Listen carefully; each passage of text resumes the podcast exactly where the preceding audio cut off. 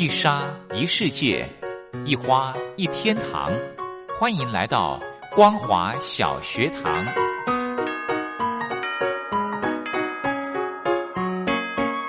让我们一起学习，一起分享光华小学堂。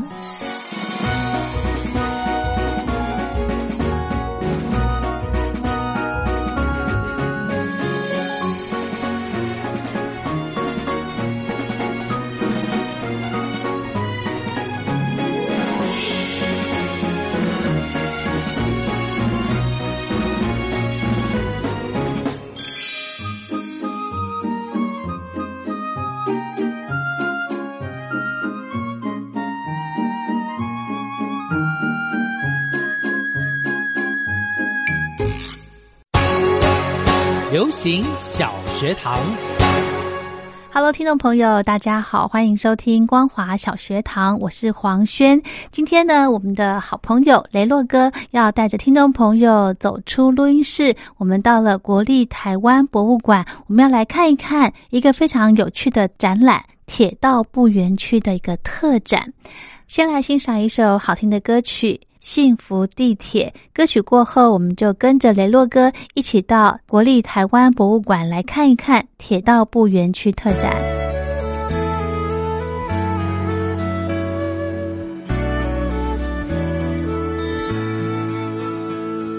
晴天、雨天、下太阳、雨的天，我都会在相约的地点。爱情的上有几场华丽冒险，我们准备好一起探险。左边右边，用感觉去感觉，沿途风景都是新体验。我的手和你的手握紧一个圈，遇到危险都要肩并肩。我们之间爱的两边有幸福地铁，樱花季节想些咖啡其实都不远，你在身边什么都没，台北很纽约，就把回忆都写成快乐明信片。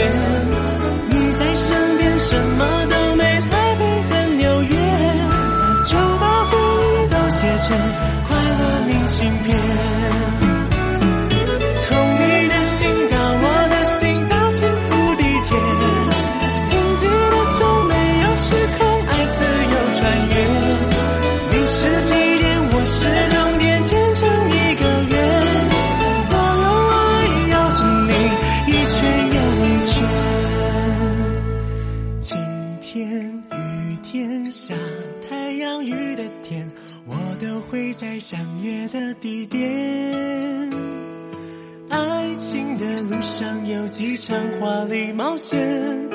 我们准备好一起探险。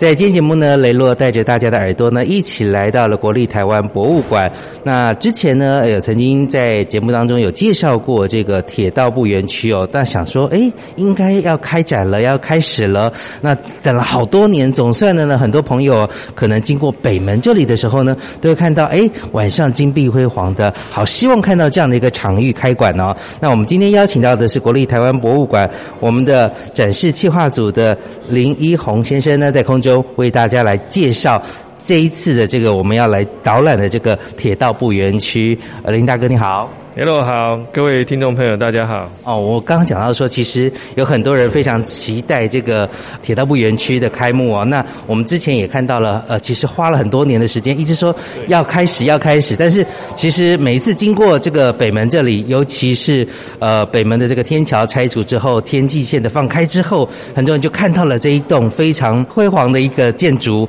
那很多人都很期待，那也等了很久的时间。这期间到底呃有经历了一些什么？还有。就是是它又有一些什么样的历史呢？对，其实我们大家呃最被吸引的就是在北门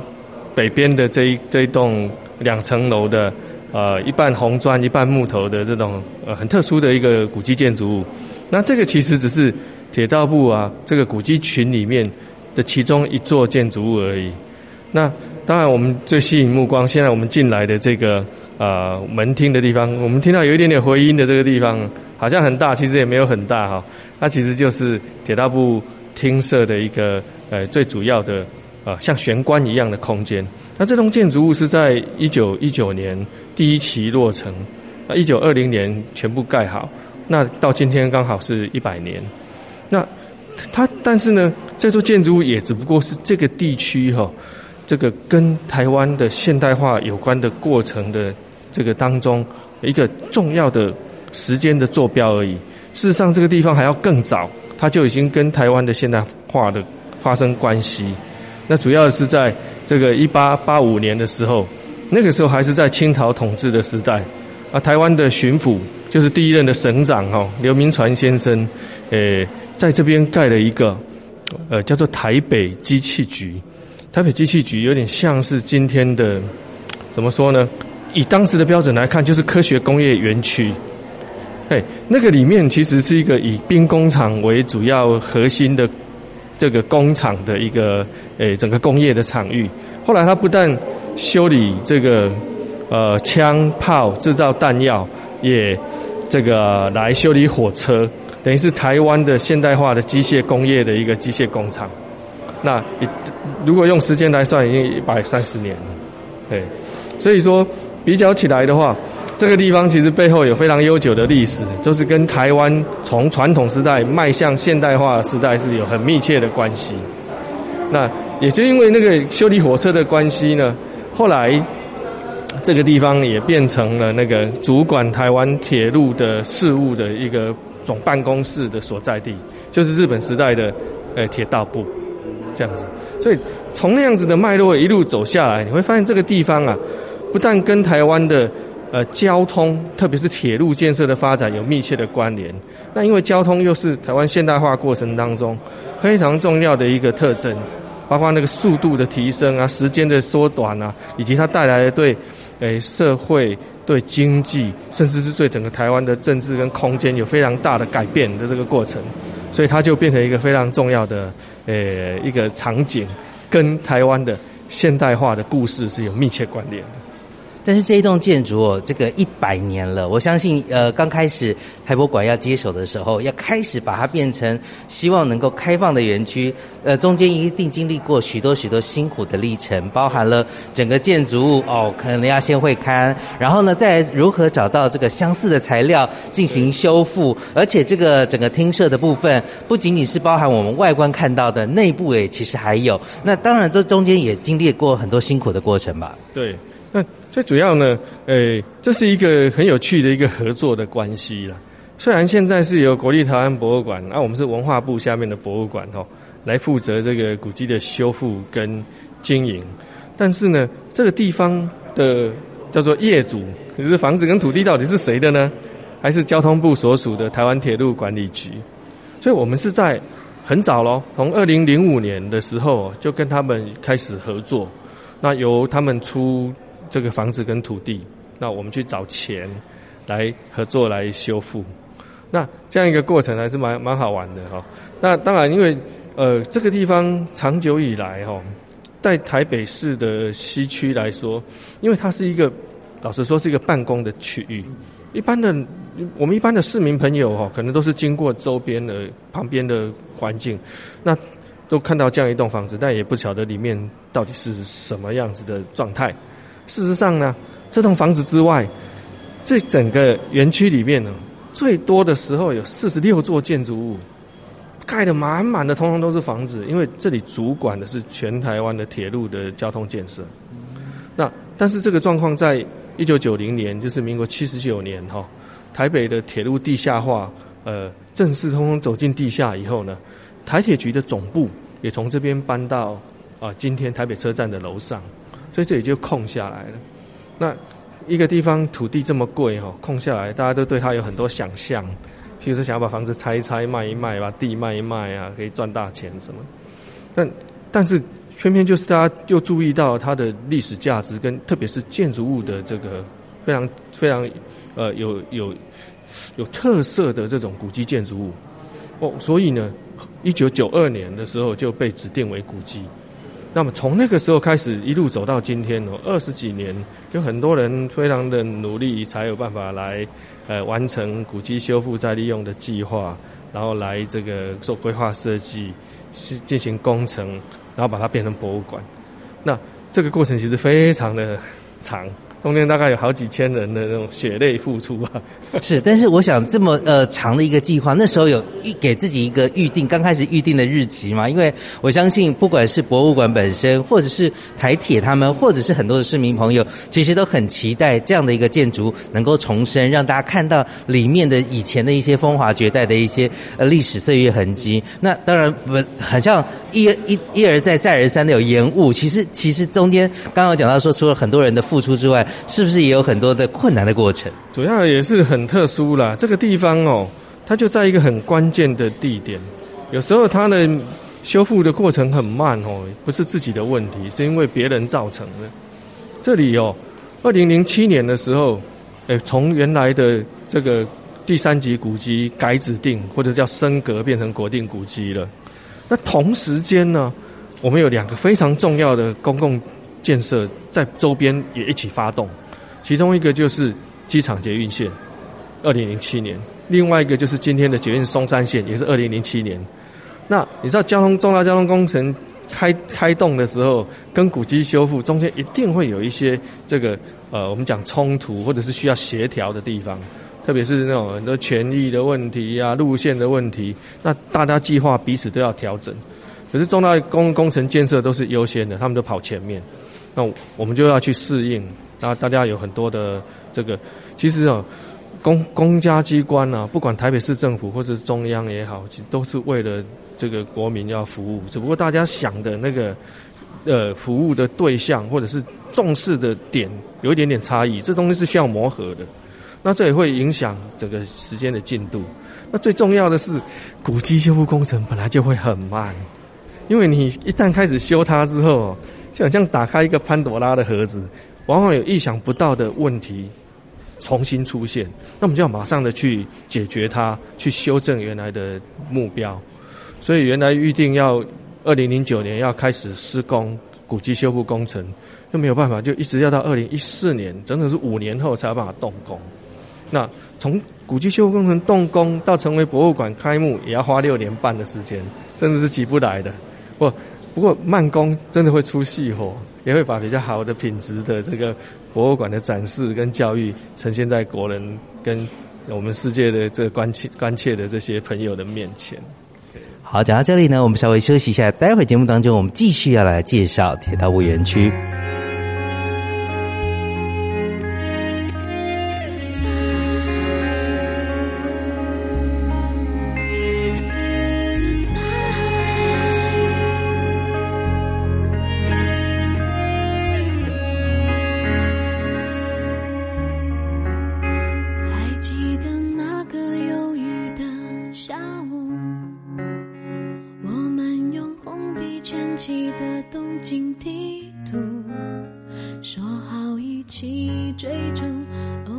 去的旅途，当作这份爱最好的礼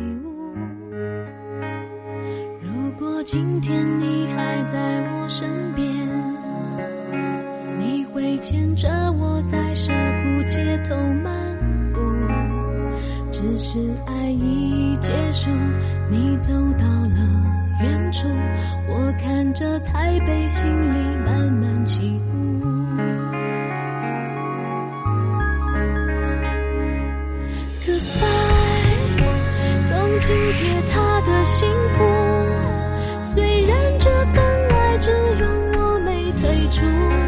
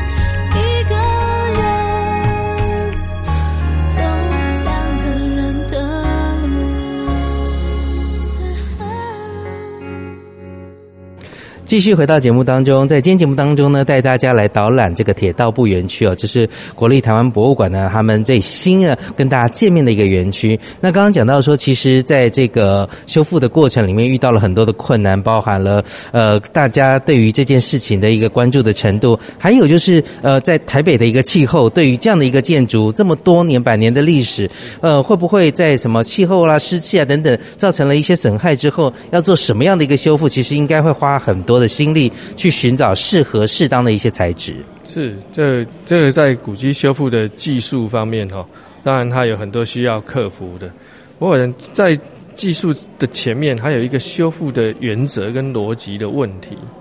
那呃，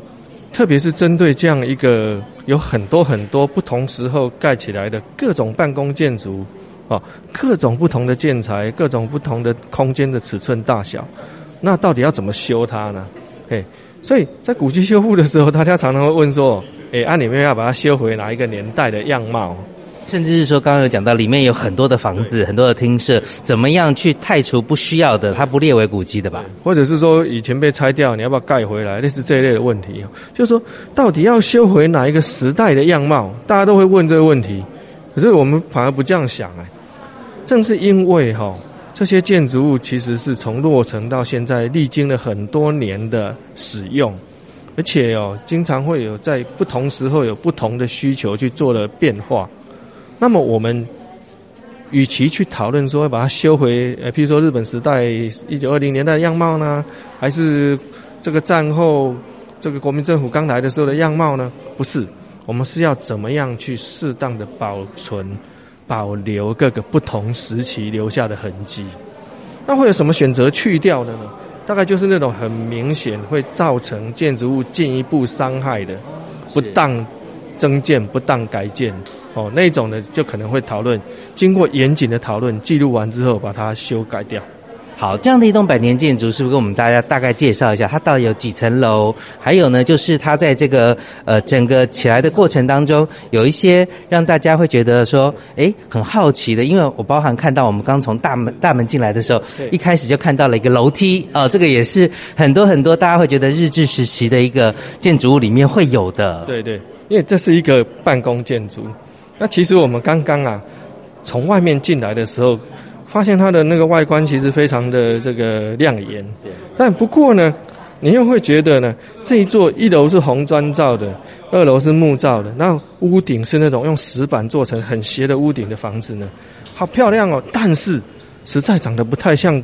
政府机关，对，有点像豪宅哦，反而不太像政府机关那种应该有的威严。嗯，那这个就很有趣了，与其。你比较一下哈，在那个北门周边，我们北门的南边，还有另外一座一九二九年盖好的台北邮局，那个还比较像政府机关，哎，比较严肃、比较工整的外观。那这一座其实是比较休闲风味的。那偏偏偏它又是主管台湾铁路的这个行政办公核心，为什么会做出像这种比较像乡村的豪宅，而不像官方政府机构的做法？啊，原来哦，跟铁路的特性有关。什么样的特性呢？铁路很有趣，铁路其实是工业革命以后才出现的一个新的交通建设。那么把上铁路商业化推广到全世界的呢？事实上是英国。那我们通常会说啊，英国是铁路的发源地，当然这个讲法会有一些人不同意。不过大致上大家都会觉得英国跟铁路有密切的关联。这座建筑物所用的建筑式样哈，它其实是一个历史性的历史建筑。它的选择的那种建筑物的这个式样，我们讲英文叫 style 哈，它其实用的叫做安妮女王复兴样式，Queen Anne 安妮女王哈，Queen Anne Revival。那安妮女王是在十八世纪，就是一七多少年的时候，在英国的这个统治者，他那个时候流行一种中产阶级的商人在城市里面盖的那个街屋啊。哎，就像我们这样这个样子，红砖啊、白灰墙啊、木头啊，哦，那这种建筑物的式样，哎，就像流行一样，在一百多年之后，在十十十九世纪的这个后半期，在英国又流行起来。那我们这边选用的就是十九世纪后半期的英国流行的建筑式样。那为什么是英国？基本上有点像跟铁道发源地的英国致敬的一个概念。哦，我这个梗铺的好长啊！对，真的 还不止这个哦。更重要的是说，因为铁路本身哦，它其实是促成人跟货物的移动。那人的移动哦，其实有很大一个程度是在旅行。旅行会有轻松的气氛，会有一会有这种呃休闲的感觉。这样子的建筑物，其实比起其他观厅建筑物来更轻松、更休闲。充分表达铁道的特性，很有趣的一个一个设计。那所以它一楼呢，其实我们从中间大厅进来之后，它就是像手张开一样，两边哎各有一条走道，每一条走道就连着一间一间的办公室，各种不同的机科室呃组织的办公室就分别在这种一间一间小小间的这个房间里头。那所以它就是一个很典型的办公空间呐。那老实说呢，如果我们走到这个手伸开的两翼来看的话，它一点也不华丽，对，朴素，只有这种绿色的门窗跟白灰色的墙壁而已。可是正中间的地方就比较不一样。刚刚我们在一进来的大厅呢，有点玄关的呃气氛。对，那事实上最华丽的也这里而已了。爬上那个楼梯哦，有一个这个就是有一点气势哦。上从间楼梯上去之后。然后往两边走到楼上，看到的最精华、最漂亮的空间呢，就是正中间二楼正中间的椭圆形的会议室，椭圆天花板的会议室，跟旁边的铁道部部长的办公室。那只有这里最华丽，有一些石膏的装饰，还有它头顶上的灯，对不对？那个这个吊灯呢，哎，对，这个是当年的那个非常重要的照明哦。对不过我们现在看到的这个看起来很像，哎，中世纪古堡的那种吊灯的，其实是战后台铁局时代所修改的灯具。原来更秀气一点、更小一点那种玻璃吊灯。对，那所以我们就在这里就已经看到不同时代留下的痕迹对，怎么样的适当的去保留它，这就是这个在修复的课题。那因为这种建筑物在修建的时候呢，主要就是以办公的呃功能为主，那它就是一间一间的这样子的呃办公室。真正这个呃非常呃叫做精美的建筑的特色，其实就在中中轴线上面而已。这个也是因为当时啊，新建听设这栋建筑物的时候是一九一九年，刚好是一次世界大战打完的时候，那个时候，呃，全世界经济其实是有点失衡，就是，呃，一对我们的影响就是原先哈、由日本的这个国库，就是经过帝国议会核准的新建这座建筑物的经费呢，编列的不够。所以它很很多地方本来应该要做的很华丽、很多装饰的，它是精简的，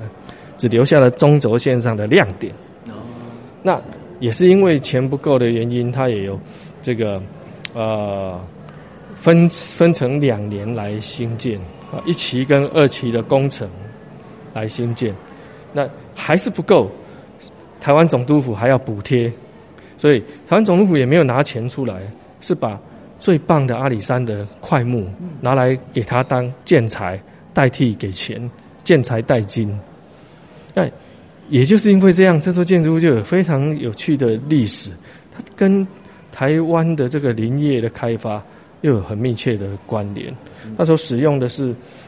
这个阿里山的林场，在呃一九一二年大量开采之后，透过那个阿里山铁道送下来的红块跟扁柏啦，那这里面就用了生产的最好的那些高级的木头来当做它的结构，它的梁柱，还有屋顶的大屋架，以及这些窗户哦、门等等，都是用阿里山的块木。是，所以说难怪走进来的时候会闻到一股淡淡的木头香。对那另外就是，其实我们看到的这个窗户啊、窗框啊等等的，也都是用同样的木头来做嘛，对不对？那个对，像窗户啊、门啊这种，我们叫做呃门窗的木料，都是用扁柏，哎，就是这个台台湾的块木的其中一种哦。那个材质比较细密，颜色比较浅的啊，就是俗称的块木，大概就指的就是扁柏。那屋顶的那个大的行架呢，走到屋架里面，那个味道更重了，那个用的是红块。好，那因为节目时间关系呢，我们先暂时跟大家分享到这。我们明天还有时间，我们明天继续再来跟听众朋友分享位在国立台湾博物馆的铁道部园区的特展。今天非常感谢您的收听，我是黄轩，我们明天见，拜拜。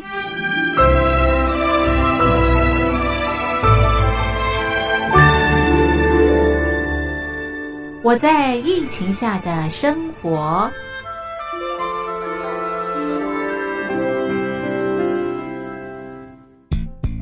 三十六点一度，很健康。COVID-19 新冠肺炎在全球蔓延后，量体温成为日常，走到哪量到哪。还有啊，戴口罩也是生活必备，没戴口罩寸步难行。非常时期，能不要出门就不要出门，在家办公最安全。三餐买外送，购物到线上，尽量避免跟人接触。非得出门也要与人保持距离，小心再小心。回家后一定要勤洗手。啊，反正心里怎么说呢，也有点紧张。病情现在这么严重，心里总有点恐慌的。回去以后赶快的就就是洗仔细的点儿，哎，洗彻底的点儿。而现在没有健康码、核酸检测，在大陆哪儿都去不了。出国旅游更是想都别想。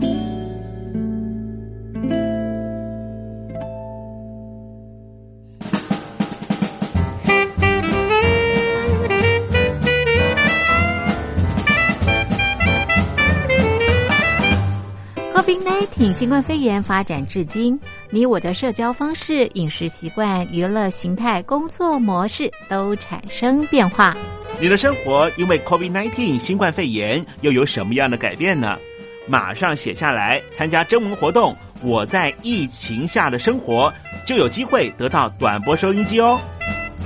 活动从三月一日进行到五月三十一日。来信请寄台北邮政一七零零号信箱，台北邮政幺七零零号信箱，嘉陵东山零收。电子邮件请寄 lily 三二九 at ms 四五点 hi net 点 net，l i l i 三二九 at ms 四五点 hi net 点 net。我们期待您的来信。